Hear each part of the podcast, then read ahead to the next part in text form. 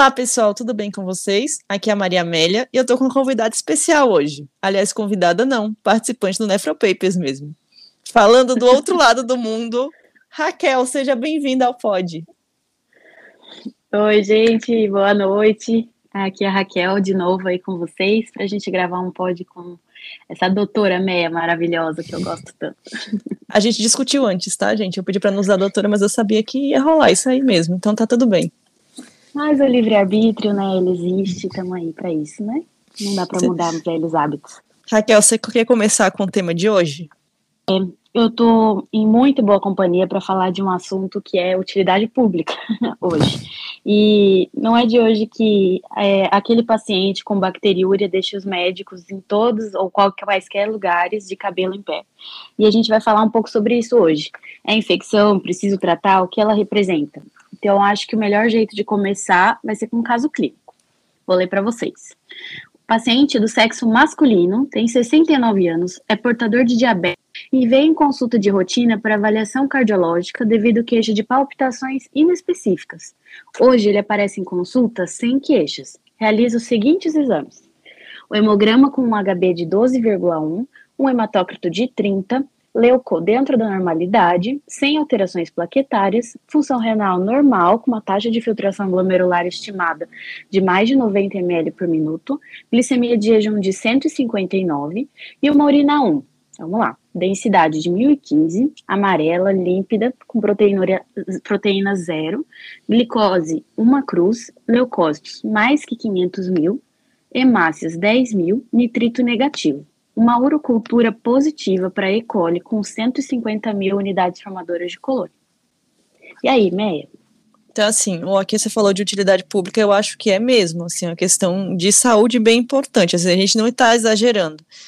Eu vejo muito, e acho que a realidade de muita gente, muitas pessoas inseguras, lógico, no PS é uma situação muito especial, né, você não conhece quem você está vendo ali na tua frente, mas em muitas situações sendo tratado bacteriúria assintomática, que nem sempre vai ter indicação de tratamento, né? Uma coisa que a gente vai falar muito aqui, quais são as indicações, obviamente.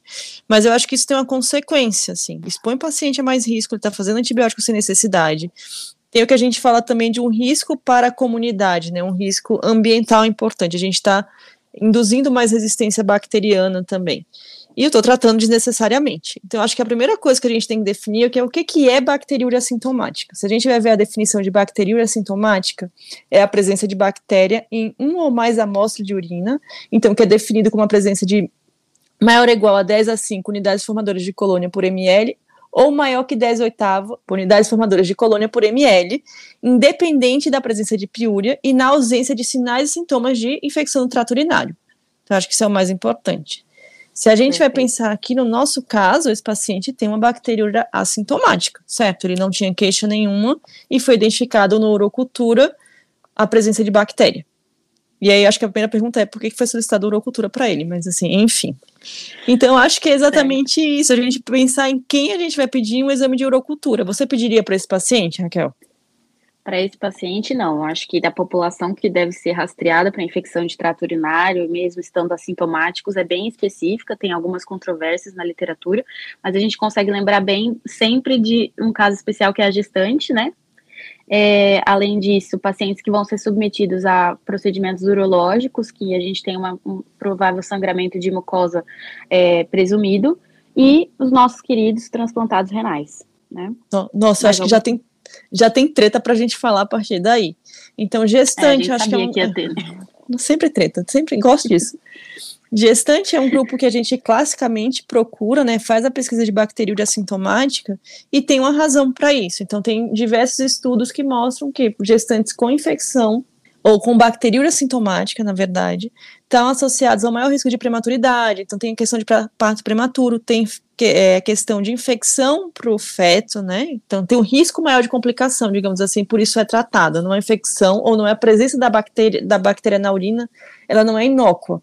Ela tem um risco de complicação de evoluir para infecção e evoluir para desfechos negativos maternos fetais. Então, por isso ela é tratada. Se a gente vai falar de controvérsias, existem algumas controvérsias sim. Então, tem trabalho, um trabalho na Holanda, por exemplo, que mostra, não sei como esse trabalho foi nem feito, gente, mas assim, foi um trabalho que foi observado bacteriúria sintomática num grupo de gestantes de baixo risco e eles quem, quem não foi tratado não se teve um desfecho negativo. Mas assim, isso é um grupo, uma população isolada de muito baixo risco. Para gestantes de forma geral, tem indicação sim de fazer screening e sim de fazer tratamento para bacteriúria sintomática. Então, como que a gente faz isso? A indicação é de fazer pelo menos uma coleta de urina no primeiro trimestre. Usualmente, o que a gente faz aqui no pré-natal é fazer uma coleta de urina no primeiro trimestre, mesmo ela vindo negativa, a gente repete essa, essa coleta de urina no final da gestação. Mas pelo menos uma amostra ela deve existir. É, em relação a outras populações, acho que a gente tem que falar primeiro do que, que deve se pesquisar, né? Então, gestante, sim. É, pacientes que vão fazer cirurgia endourológica, né, que tem essa questão de trauma de mucosa, também a gente tem uma evidência de benefício na pesquisa da bacteriúria sintomática e no tratamento. E mais uma vez, é porque existe um risco de não tratar. O risco de não tratar é evoluir para uma infecção complicada. Então a gente opta por fazer o tratamento também. Mas aí chegou o momento da treta. E no transplante de rim? Quando que a gente Sua faz área. pesquisa? Quando que a gente faz pesquisa de bacteriúria assintomática? Qual a sua opinião? Qual é a sua prática? Não, na minha prática é, é que são serviços diferentes, né? Então, então vai por isso que começa a controvérsia. Mas queria saber a sua opinião antes de eu opinar. É justo, claramente. sim, tem. Tem, aqui vai falar assim de guideline, a gente se baseia muito no guideline americano de controle de infecção, né? E aí o que, uhum. que eles uhum. falam em relação a transplante de órgão sólido de forma geral? Transplante de órgão sólido de forma geral, que não é um transplante de rim, então pensando em outros órgãos, eles não aconselham a gente fazer o rastreio. E, portanto, não aconselha fazer tratamento de bacteriúria sintomática. A gente, só vai, a gente só vai tratar ou só vai rastrear quem a gente tem a intenção de tratar.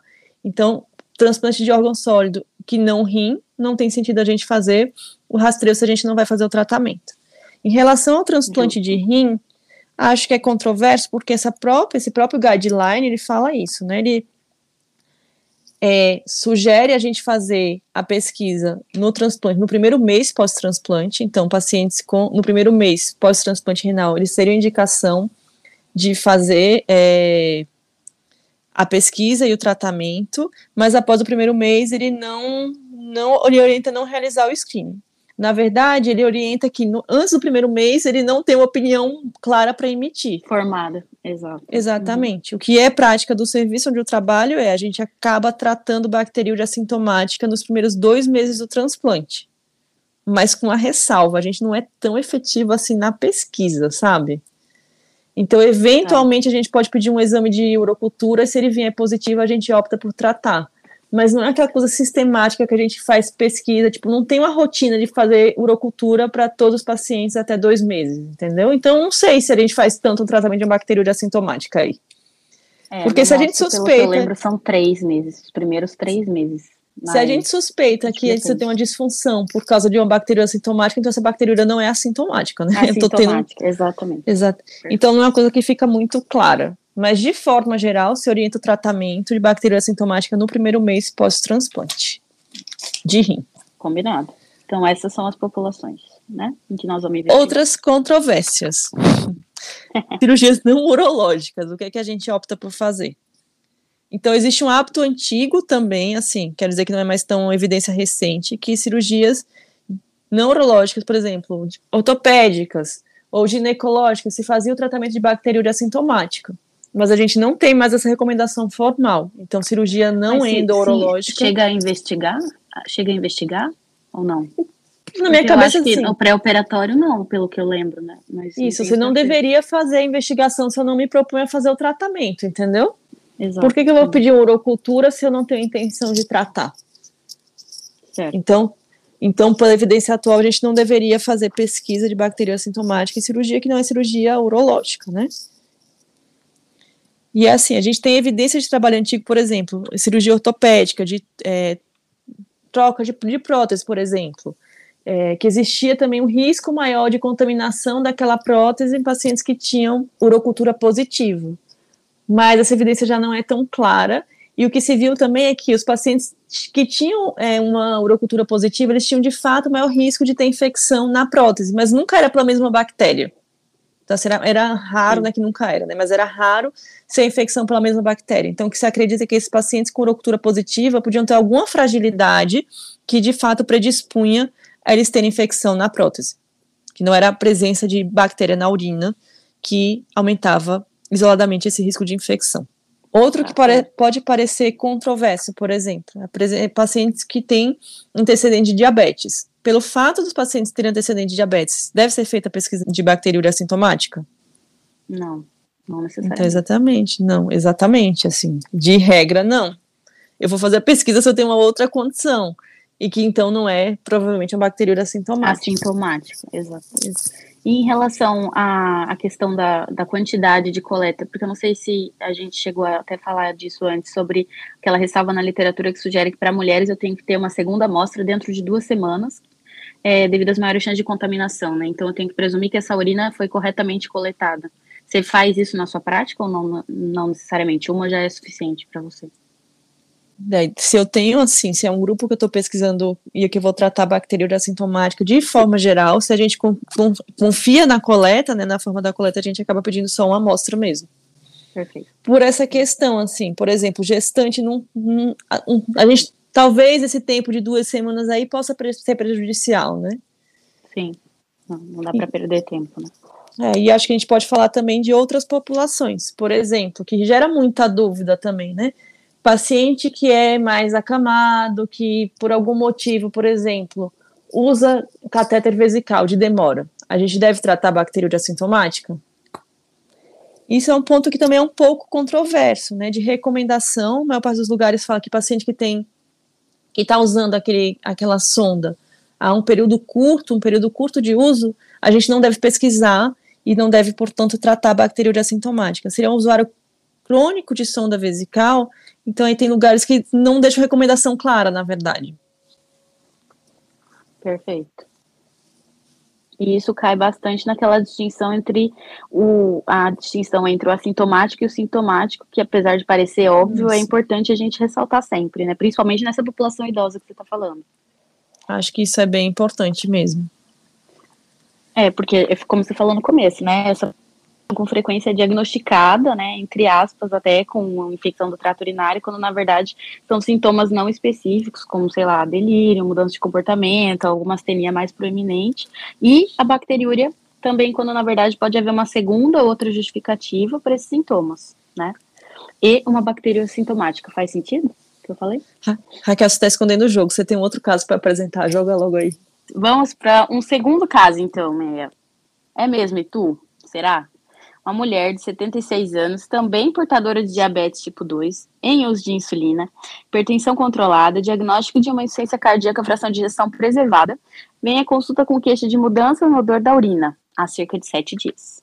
Ela negou poliúria, noctúria, intermitência urinária, disúria, qualquer outro sintoma urinário. Precavida, ela já realizou uma urina 1 com urocultura e trouxe pra gente.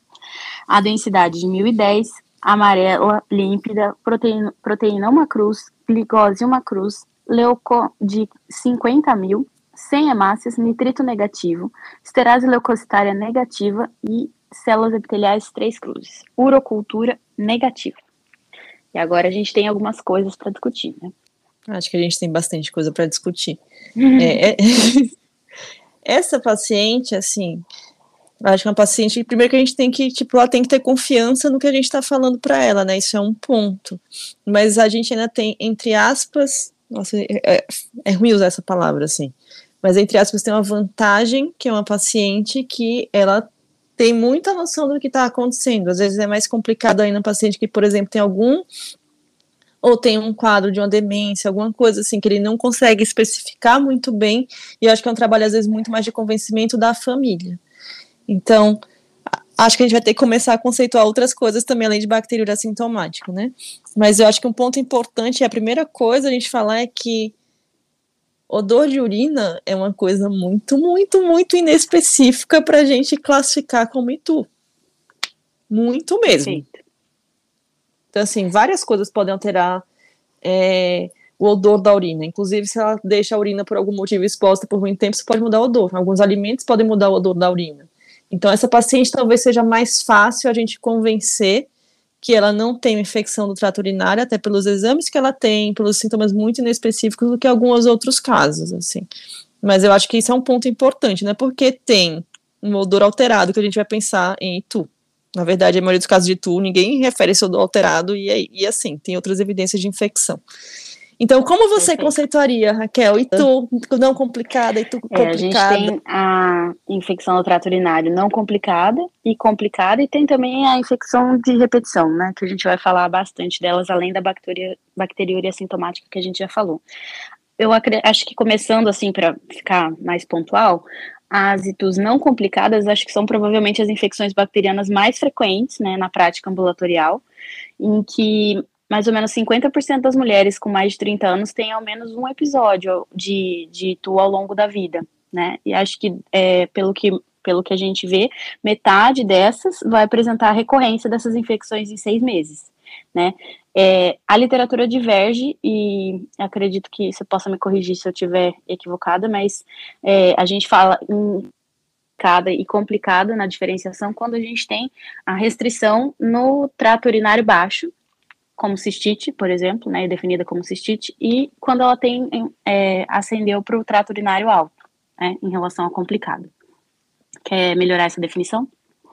Assim, o que a gente tem classicamente, né, eu, eu vou falar uma coisa bem de tia, mas assim, do que a gente aprendeu, do que eu, que eu aprendi classicamente é tu não complicada seria aquela, aquela infecção do trato urinário que você tem em mulheres jovens sem outras condições e que não estão gestantes. E essa itu não complicada, ela pode ser uma cistite ou pielonefrite. Itu complicada seria na população, qualquer população que não seja essa da mulher jovem, que não tem uma outra condição, que predispõe uma infecção complicada e não está grávida. Né? Só que aí entram também situações, porque, por exemplo, só a presença de diabetes já classificaria como itu complicada, e hoje a gente tem um, tenta conceituar mais, diabetes bem compensado, porque a paciente tem assistido, isso não é um itu complicado. Mas classicamente a gente falava isso, porque itu não complicado é essa mulher jovem sem outras condições que predispõem a complicações e que não está grávida. E a itu complicada é qualquer outro grupo, né, com essas ressalvas mais atuais. É, e aí você tem que ter, para classificar, para chamar de itu, né, a presença da, de bactéria no trato urinário, mas sim, sinais ou sintomas de infecção. E aí, classicamente, a presença de disúria, é, paciente, isso pensando em cistite, né, infecção baixa, presença de disúria, aquela urgência miccional, pode ter um pouco de hematúria também, hematúria pode estar presente, não é incomum que hematúria esteja presente em caso de, de infecção trato urinário. E quando a gente tem mais sim, sintomas sistêmicos, a gente, tipo febre, calafrio, a gente tem mais sinal de infecção alta, né, que seria a pielonefrite. E na pielonefrite, sintomas urinários baixos, tipo disúria, polaciúria, urgência miccional, podem estar ausentes, inclusive. Uhum. Quando a gente pensa em tudo de repetição, a gente está falando dessa paciente que tem é, duas ou mais infecções em, no período de seis meses, sendo uma delas confirmada por, por urocultura, ou três ou mais no período de 12 meses. Perfeito. Beleza. E aí vem ter questões polêmicas também, né? Que essa paciente, no caso, acho que a gente tem pouca, menos dúvida, digamos assim, até porque ela tem urocultura negativa. Mas se ela viesse, por exemplo, Sim. com urocultura positiva, você trataria? Não. É, é, esse contexto é muito difícil de não tratar, porque o paciente já vai com uma mentalidade de que ele precisa de um antibiótico, né? Mas é aí vem a questão toda de tudo o motivo pelo qual a gente está conversando aqui, né? Um overdiagnosis de, de infecção do trato urinário e o excesso de tratamento antimicrobiano por vezes desnecessário. Né? É, acho que tipo, a gente tem que saber usar o que a gente tem, né? É, se a gente tem ITU, que é um ITU complicada, por exemplo, a gente tem que ser hábil no nosso diagnóstico e tratamento, porque existe um risco de complicação maior, por exemplo, entendeu? Então a gente tem que tratar mesmo, mas a gente tem que saber se a gente está lidando primeiro com infecção no trato urinário. Então, se essa paciente viesse com urocultura positiva, paciente que não tem sintoma específico, é uma paciente que tem uma bacteriúria assintomática, e ela não está num grupo que a gente trataria bacteriúria assintomática. Então, acho que é um trabalho de convencimento muito maior do que a gente tem que fazer, de fato, né? Exato. E aí que vem a pergunta, assim, que, que eu falei que eu tinha achado bem legal, assim, se tipo, nosso trato urinário é de fato estéreo, a gente Essa hoje é estuda como se fosse, né? A gente trata como se fosse de fato estéreo. Mas não, uhum. a gente pode ter por N razões presença de bactérias, é bacteriúria assintomática. E se fala até que, por exemplo, a gente tem presença de vírus, que a gente, na verdade, não está não tá encontrando, porque a gente não pesquisa, né? Sim. E aí a gente entra no conceito de pior estéreo também, né? Como defini-la. Pois é. Que seria é, a presença da leucocitúria e urocultura negativa, né? E quando eu tenho mais, é, 10 ou mais leucócitos por cúbico ou mais do que 3 leucócitos por campo, ou a esterase leucocitária positiva no dipstick, é isso? Com uma urocultura persistentemente negativa, né? Negativa, exatamente. E a gente tem que pensar em causas específicas também, né, de piúria estéreo, e aí vai entrar infecções atípicas, enfim, muitas outras coisas, né? E acho que a nossa busca, né? nossa busca deve ser ativamente para a gente procurar uma outra causa, né? Não ficar tratando infecção aí, que na verdade pode, meu antibiótico não está fazendo nada a não ser aumentar um risco de infecção de resistência bacteriana. Exato. Que cai naquele, naquela questão que a gente estava é, falando sobre a piúria só ser útil quando útil, na verdade, no sentido de vai, vou, vai ter significância quando ela estiver ausente, na verdade né? Porque Isso. aí ela não vai. É, é, ela estando ausente, ela estando presente não quer dizer nada, na verdade, né? Quer dizer muita coisa ou nada. Verdade. Acho que a gente tem que pensar também em outras coisas, né? Para essa paciente que a gente classificou como itu não complicado, ou seja, paciente com pouca, pouco risco de complicação, é, se ela tem sintomas típicos mesmo, tipo disúria, polaciúria, surgência miccional, a gente precisa necessariamente pedir urocultura para tratar, ou a gente pode tratar só a partir, tipo, a partir do quadro clínico dela? Não necessariamente, inclusive já começa a tratar de cara, né? Não espera nada. Isso, porque ela tem uma clínica muito característica, ela tem pouca chance de complicação, então nesses casos a gente pode tratar sem ter exame laboratorial. Começa a ficar diferente, por exemplo, se eu tenho um, um caso de uma pielonefrite. Nesse caso, eu preciso necessariamente ter uma urocultura, até porque isso vai guiar o meu tratamento, né? Meu, meu antibiótico que eu vou fazer. Se a gente está tratando outros grupos também, então gestantes, a gente também sempre vai coletar, né? O grupo que eu tenho maior risco de complicação, a gente sempre acaba coletando, porque eu preciso, isso vai me ajudar muito a guiar o meu tratamento. Falar uma outra situação que a gente tem que pedir urocultura também para essa confirmação da minha itu de repetição, né? Eu preciso ter pelo menos um episódio confirmado com urocultura, então essa é outra situação que a gente também vai pedir urocultura. Exato, perfeito. Só para aumentar, assim, a dificuldade do, do, do caso clínico, né? Se fosse uma paciente que chegasse, por exemplo, é uma paciente de, sei lá, 76 anos, que a filha chega na consulta com ela falando que, tipo, ela tá estranha, mudou o comportamento, assim, é um quadro que sugere muito delírio. E aí, como que a gente faz essa situação? A gente trata, a pensando que esse delírio pode ser de fato por uma infecção trato urinário, ela tem uma urocultura positiva. Então, acho que essa situação aí é, é ainda mais difícil, né? Porque, assim, o familiar conhece, tipo, a paciente muito melhor do que nós em uma consulta, assim, ela tá percebendo que alguma coisa tá diferente. É, o que é... Mesmo porque na ausência de febre, sintomas locais ou sistêmicos, não quer dizer, né, não quer dizer que não seja, né? Exatamente. Isso, assim, eu sei que é uma situação muito, muito, muito difícil, assim, a gente também ter essa segurança e ter o poder de convencimento. É, mas a gente tem que pensar que, tipo, delírio não é um sintoma específico de tu, né? É uma coisa que nos chama atenção para alguma coisa estar tá diferente. A gente pode começar o tratamento se ela tem sintomas sistêmicos, a gente deve começar porque isso indica uma gravidade, mas sempre lembrar que isso pode ser uma outra coisa. Então, não, não achar que é tu resolveu o problema, pensar em outras causas também, porque ela está tendo complicação. Acho que a lição, grande lição é, tem sinal, sintoma de doença, tipo, a gente vai tratar, né? Uhum.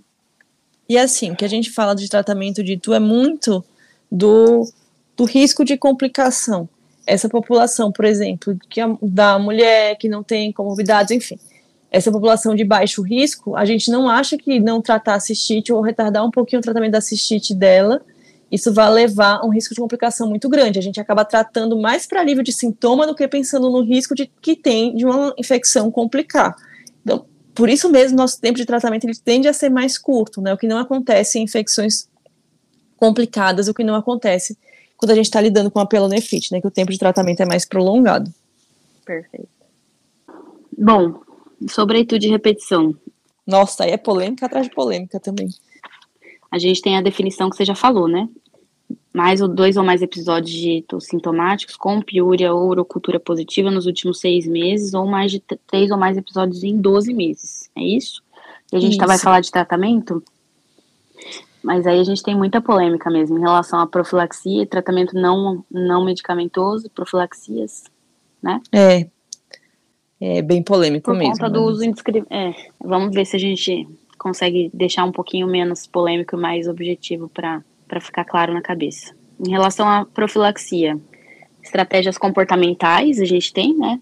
É, aumentar é, o, o, número de, de micções e pós-relação sexual também. Fazer a higienização adequada é importante. Então, sim, acho que são coisas básicas essa questão de comportamento, assim, mas parece óbvio para quem para quem já sabe como é o certo no final das contas. acho que isso é uma coisa que a gente tem que repassar sempre em consulta de quem tem história de tudo de repetição. Porque pode parecer óbvio para a gente, mas muitos pacientes não têm esse conhecimento mesmo de que mudanças disso daí aumentam o risco dela ter infecção de repetição. Então, acho que sempre medidas comportamentais é muito importante. Uma coisa que a gente fala também, é essa questão pós-relação sexual, é a micção pós-relação sexual, né? Isso também é uma medida que ajuda a reduzir a ocorrência de novos episódios de, de, de ITU. De medida não comportamental, é assim, é um mundo de coisas que a gente tem, a gente tem até post disso, por sinal. Mas é, verdade. muita, pouca muita, evidência, né? Pouca evidência. Então, tem trabalho, por exemplo, que mostra que o aumento da ingestão hídrica foi um fator de proteção para mulheres que tinham itu de repetição. É, a gente tem uma coisa que vem muito falada também, a questão do cranberry. Cranberry tem resultados controversos quando a gente vai ver meta-análises, né? Não são todos os trabalhos que mostram resultados positivos. E eu vou dar minha opinião, questão de opinião. Tem pacientes na prática clínica que de fato melhoram o perfil de infecção quando fazem uso do cranberry. Mas assim, é um, um, um relato de experiência, assim, não, não, tem um, eu não tenho um nível de evidência hoje elevado para fazer o uso do cranberry, por exemplo.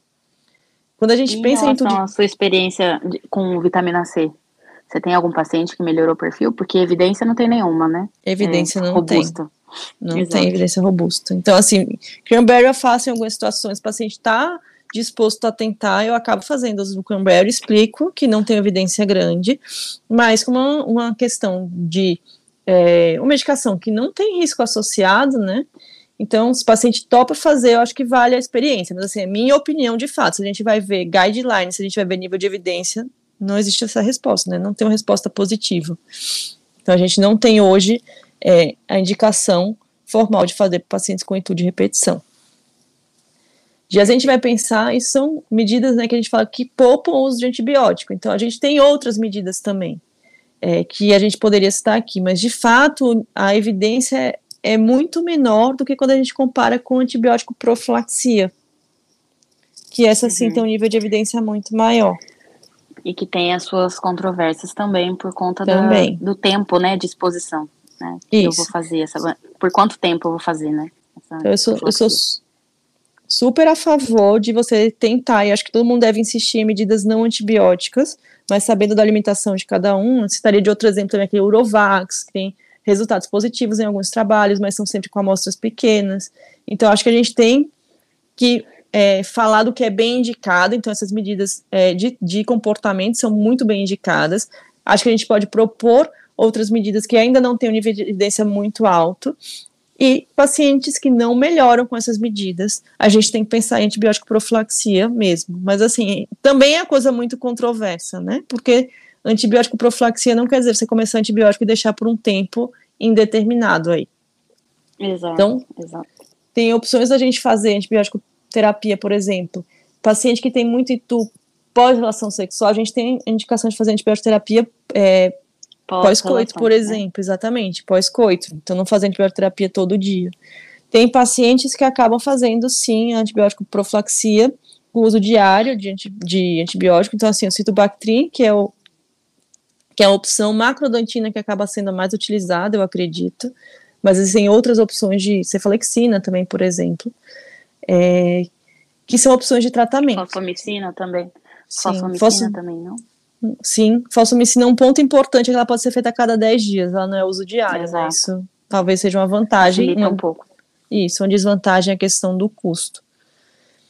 Mas mesmo nesses pacientes, o que é importante é a gente reavaliar. Então, teoricamente, a gente deveria deixar a antibioterapia por um período de três meses, e aí, após isso, reavaliar. A gente vai prosseguir por mais três meses, a gente vai conseguir tirar.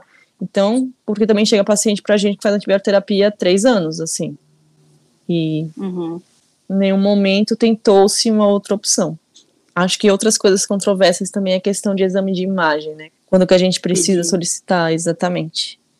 É, Então, esses também são dados que podem variar um pouco, mas em algumas situações, por exemplo, paciente que, que faz etudo de repetição, não é que todo etudo de repetição a gente deve investigar, né? Mas se a gente tem a suspeita que tem alguma coisa mais ali que pode ter alteração do trato urinário, acho que a gente pode pedir também. Em criança também, criança que faz ITU, não necessariamente ITU de repetição, mas criança que faz ITU, a gente tem que investigar também se tem alguma alteração de trato urinário, né? Então isso é importante. Às vezes o ultrassom vai bem nessas situações. Em relação ao diagnóstico diferencial, em relação a é, descartar vaginites, uretrites, casos de bexiga neurogênica e doença inflamatória pélvica, dependendo do caso, se for muito arrastado e no, no contexto da infecção por repetição, também cabe, né? É, eu acho que pensar em diagnóstico diferencial, como você falou, é muito importante mesmo, né? Às vezes a gente fica tratando ou procurando uma coisa, na verdade tem, como nem se falou, você tem uma vaginite ali, você tem uma outra Exato. DST, por exemplo, entendeu? Então não, não é tu aquilo. Pensando em mensagens para casa, o que você, o que você acha que é importante, assim, para a prática, de fato? Acho que ficar sempre em mente que nem tudo é infecção do trato urinário, porque isso pode, pode ser nocivo de várias formas. Sempre pensar em outras possibilidades, nem toda alteração de urina é infecção do trato urinário. A bacteriúria sintomática deve ser sempre levada em consideração. Em relação à diferenciação das complicações e não complicações, né? E acho que essa, esse papel do clínico de explicar muito para o paciente, porque às vezes o que você falou perfeitamente bem, assim, às vezes parece óbvio, ah, é toda uma coisa tão básica muda todo o contexto de uma consulta, né, faz toda a diferença, né? O que, o que você fala para o paciente, às vezes clinicamente eh, muda a chave e acaba melhorando a incidência desses casos, tanto na questão da higienização quanto na questão da orientação, o paciente que já vai querendo um antibiótico, ou essa questão de, ah, é claro, contexto de PS, né, como a gente falou, é, é, complicado, mas nem tudo é infecção urinária, e a gente pode estar tá fazendo muito mais mal do que bem, super dando antibiótico, criando resistência e todos os problemas que o antibiótico traz, né. É, acho sei, que sim. Que mais? O que eu penso, eu penso muito nisso, assim, quando, eu, quando a gente falou no começo que é um problema muito de saúde pública, porque a gente vê muitas consequências disso, né? Cria um problema de ansiedade muito grande. É, às vezes o paciente chega para consulta de rotina, mas falando, olha, porque eu fui no PS tratar a infecção e agora eu quero, por exemplo, urocultura de controle. E eu acho que isso é um uhum. outro ponto também. A gente vai pedir urocultura de controle em que a gente trata bacteriúria sintomática, inclusive. Então, se eu já não acho que aquele tratamento tenha sido bem indicado, porque eu não trataria uma bacteriúria sintomática, às vezes não, não tem sentido também a gente pedir uma urocultura de controle. Ou mesmo num paciente que a gente tratou um ITU, se não tem porquê, na maioria dos casos, a gente pediu uma urocultura de controle, né? Se não vou tratar essa bacteriúria sintomática. Então, eu acho que mensagens para casa é que são importantes é essa questão de grupos que eu vou procurar tratar a bacteriúria sintomática. Dos que a gente falou no começo, eu citaria mais um que a gente não chegou a discutir, que é a questão de neutropênicos, neutropênicos afebris. Então, neutropênicos de alto risco, ou seja, menor que 100 neutrófilos, a gente nem nesses casos tem uma recomendação contra a favor muito clara fazer screening. Então, é muito da decisão de cada um. Fora isso, dos grupos que a gente já falou, então tá atento a quem realmente tem indicação de pesquisa e tratamento de bactérias sintomáticos, citando novamente de forma rápida a questão de gestantes, pacientes que vão fazer cirurgia endurológica, é, questões dos, dos, pontos controversos, né, também. Então, outras cirurgias que não endurológicas, a gente acaba não fazendo pesquisa mais atualmente. É, pacientes que têm diabetes também não tem indicação mais de fazer pesquisa de bacteriúria sintomática, então a gente está atento a isso. A gente está atento quais são os sinais e sintomas de itu e lembrar que sintomas muito inespecíficos ou sinais muito inespecíficos muitas vezes não são infecção mesmo. Então, odor, alteração de odor na urina, não é itu, né? Não é um sinal claro ou sinal clássico de itu. Então, acho que é um trabalho importante aí de convencimento dos pacientes e familiares também, para a gente não estar tá, é, tratando demais ninguém expondo a risco do paciente, expondo ao risco de comunidade que a gente chama, que é o aumento é, de resistência bacteriana. Perfeita, sem defeitos, como sempre. Então é isso? Acho que é isso, doutora Meia. Muito obrigada por conversar comigo hoje. Foi maravilhoso para mim. Aprendi demais, como sempre. Raquel, eu que agradeço. Seja sempre bem-vinda aos podcasts. Senhor doutora da próxima vez. É, isso aí a gente vai ter que rediscutir. Boa noite, gente. Então é isso, pessoal. Até o próximo pod. Esse podcast tem o objetivo de educação médica. As informações aqui prestadas exprimem as opiniões dos seus integrantes no momento da gravação. Não esqueça que, que a medicina constantemente. É. Não utilize as informações ouvidas aqui como conselhos médicos para si ou para outros. Em caso de necessidade, procure opinião médica direcionada.